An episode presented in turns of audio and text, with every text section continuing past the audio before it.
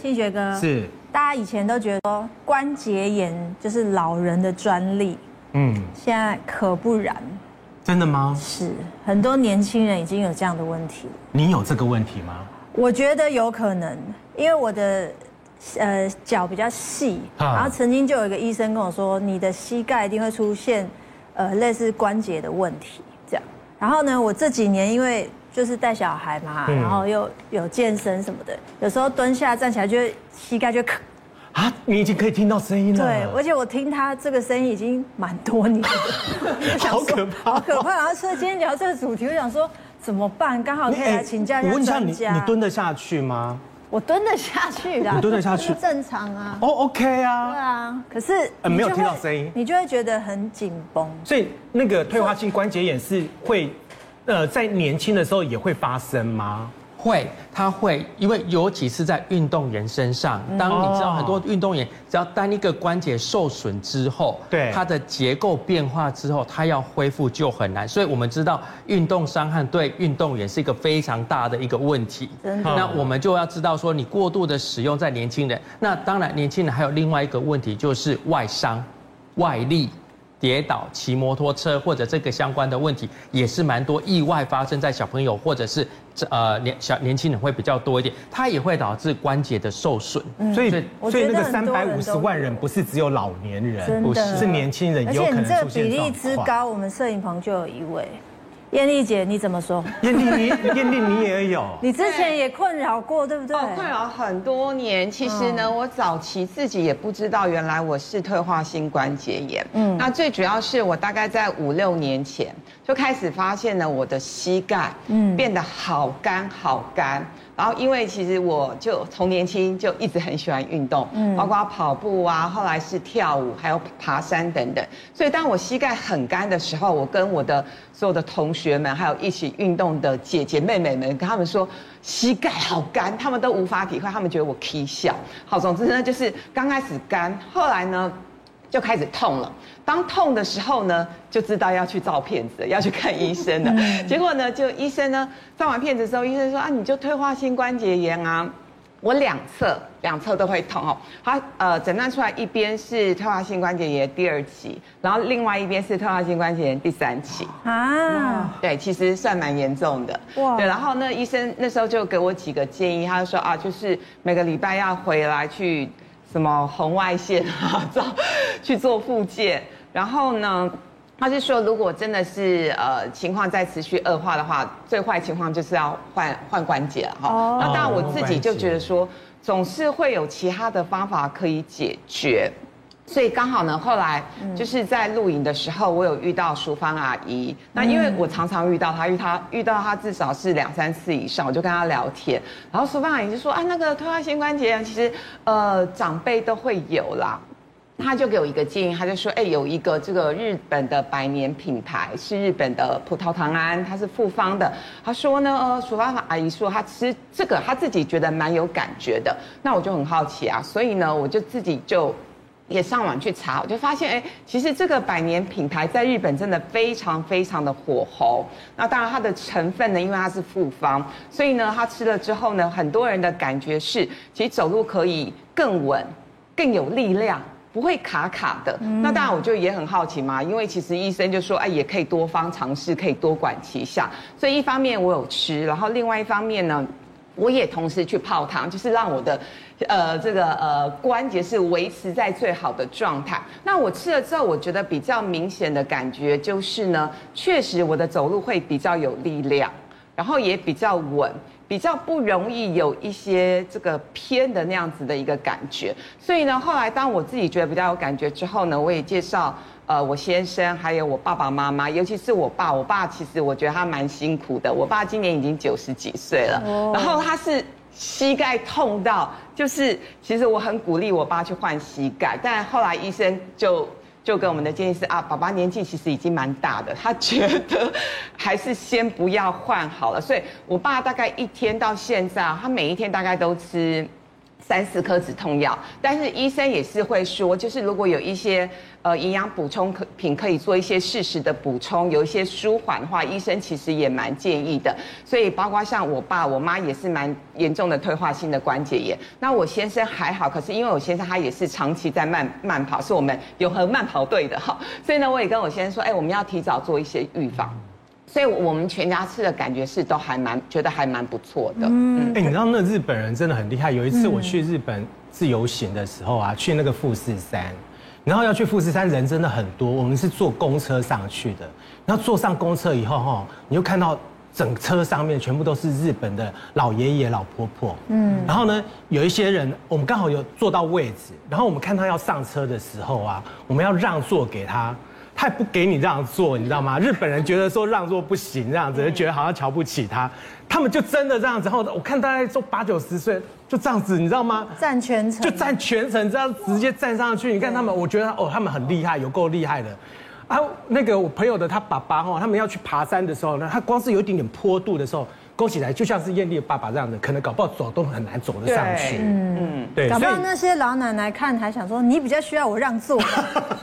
对，我会觉得搞不好。对，所以我说那那些号，他们不止长寿，而且呢，他们的膝盖，他们其实保养其实都保养的非常的好。可是我们以前观念会觉得说，长辈说啊，你卡我后补钙啦，你就是缺钙。但是不光只是这样吧。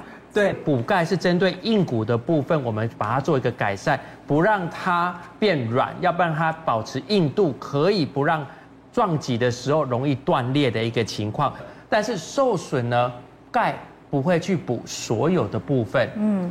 韧带的部分、软骨的部分、骨头的部分都是关节很重要的一个成分，但是钙只有补到骨头的硬骨的部分，针对软骨跟我们的韧带其实它是没有的。那你也知道，一个关节它必须要是稳定的，它才不会受伤害。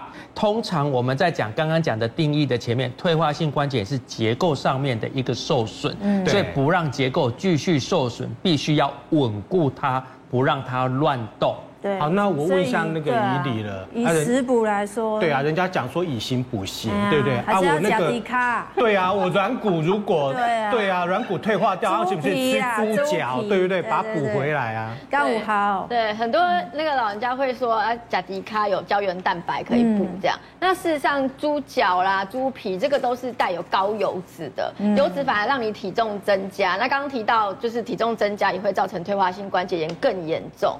所以其实这个是不对的。嗯，那我们现在在讲关节、软骨，还有这个我们在关节保养，其实有三个重点啊，从关节、软骨还有肌肉去着手。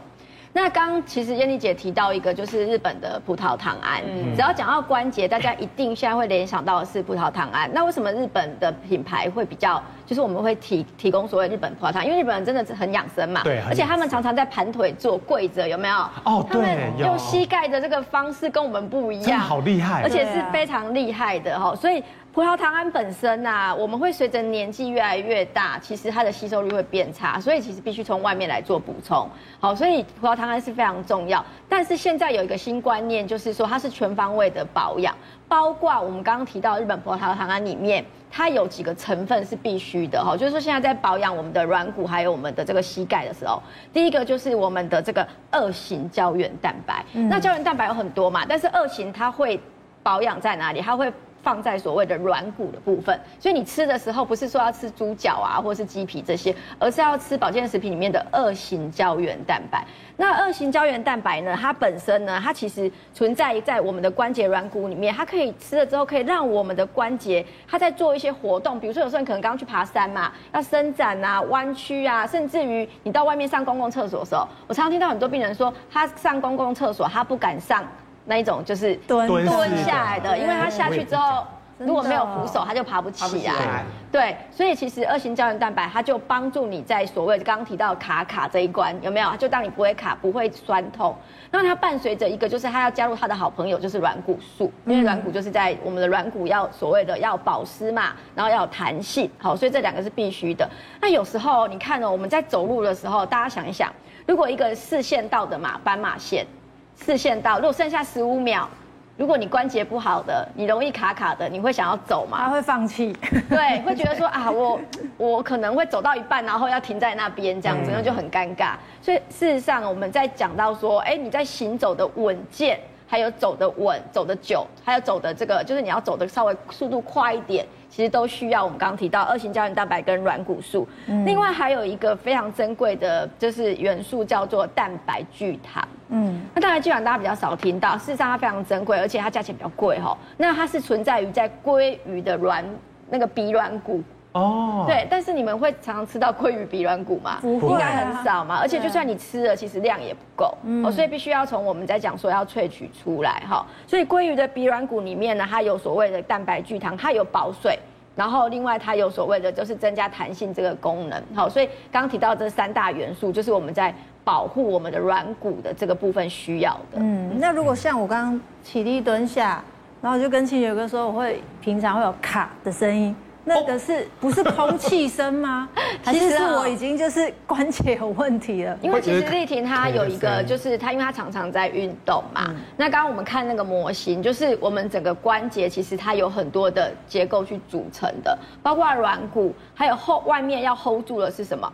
肌肉，肌肉，对，现在大家一直在讲嘛，我们关节保养，软骨跟肌肉是要一起保养的。对，所以在我们的这个日本葡萄糖胺里面，它还有两个非常重要的成分，一个叫做咪唑生态化合物，那这个名字很长，那你就把它想象成，它其实是从。洄游鱼类里面去萃取洄游鱼，像比如说像尾鱼啦、煎鱼，那洄游鱼是什么？就是他们一直在游泳，他们一辈子都是一直在游泳，对，所以它非常的肌肉非常的有力量，它才可以一直这样子游泳。对，所以它从里面萃取出来，然后它是属于，你可以把它想象成它是属于比较是小分子的蛋白质，因为它是生态类的，所以对一些银发族啊，它可能吸收比较不好的，它可以从咪唑生态化合物来补充这个氨基酸，然后也可以照顾到我们的肌肉的健康。另外，肌肉健康里面有个营养素也非常重要。就是维生素 D，嗯，对，那维生素 D 在肌肉的生理合成上面，它是缺一不可的。嗯、那除非你有照到太阳，那有时候可能你懒得出门，或是下雨天，其实很少有太阳嘛。嗯，所以维生素 D 的补充是必须的。所以我们刚刚在提到说，我们的软骨、肌肉还有退化性关节炎的这个保养里面，你就把它想象成你的。整个关节要巩固，要走得久，然后要有力气。其实就像盖房子，你不可能只有水泥嘛，你还要钢筋啊，还要瓷砖啊，才能够让你整个是完整的。所以我们现在在保养的这个观新观念里面，就是由内而外做保养，然后是要面面俱到。从关节、从软骨、从肌肉都要一并的做保养，所以它保养到了不是只是那个受损的部位，还有旁边的那个肌肉。对对对。所以立婷那个很有可能是肌肉的问题。现在年轻人其实很多，比如说像有的在跑马拉松的，做这个重训的，其实我觉得都要开始做这个关节的保养。那那我刚刚就是刚刚庆学哥提到说，现在的那个房子不是有的爬楼梯爬到四楼，就有时候爬久了就会不舒服。我讲一个亲身的例子，就是我妈妈。就是大概四年前，我妈妈啊，就是要我们家就是要装潢嘛，嗯、那我们就我们原本的家是有电梯的，然后我们就搬到那个公寓，因为知道老人家节省，他们就说啊，反正装潢大概三个月嘛，就先搬到那个公寓式的先暂住。就那个公寓呢，他就在叫他就四楼，然后我爸妈呢就去租了那个房子，嗯、结果我妈大概爬了不到一个月啊，我妈就说她不要煮饭了。因为他每次去买菜，他他都觉得他膝盖非常不舒服，因为要扛很多东西，要拿上楼。对对对，因为以前我们的房子是有电梯的嘛，然后后来他就说他膝盖不舒服，就因为这个原因，我就发现说，哎，那时候他可能有一点那个开始要退化性关节炎，所以我就帮他选购了，就是跟那个就是艳丽姐一样的那一罐日本葡萄糖胺，就我妈吃了大概一个月一个多月，她就觉得有感，嗯、然后呢，她就开始。连续吃吃到现在已经快三年多，快四年了啦，对，差不多快四年了。然后前阵子刚好清明节我回去啊，我妈就是你知道妈妈，因为我住北部嘛，我妈在南部嘛，我回去，然后我妈因为清明节我们自己会包那个润饼，然后就要准备很多的菜啊。我妈每天哦都去菜市场提很多东西，然后很开心这样，就是走路也很稳，然后也很喜欢运动，然后也就是常常出门这样子，就是你会发现真的是。尤其是那种银发族，他只要常常出门，心情愉快，然后可以买菜，然后可以走，对，他就会非常的健康。后来发现刘妈妈专买公寓五楼，整个强壮到不行。其实我补充一下，我觉得伊俐刚刚有讲到我的心坎里头，就是呃那时候医生判定我退化性关节炎一只呃一边二二期一边三期的时候。嗯我那时候就一方面很难过，然后另外一方面我就在想说，那我是不是因此要减少我的运动量？因为你很怕越使用它，它其实会越对会过度。结果后来呢，呃，就是比较少运动之后，你就发现第一个心情变差，然后第二个体力更差，没错。然后第三个就你整个生活品质就是荡到谷底。嗯。所以呢，刚刚有特别提到，后来就是我有吃了呃百年品牌的葡萄糖胺之后，再加上其他的像是有泡汤啊，然后。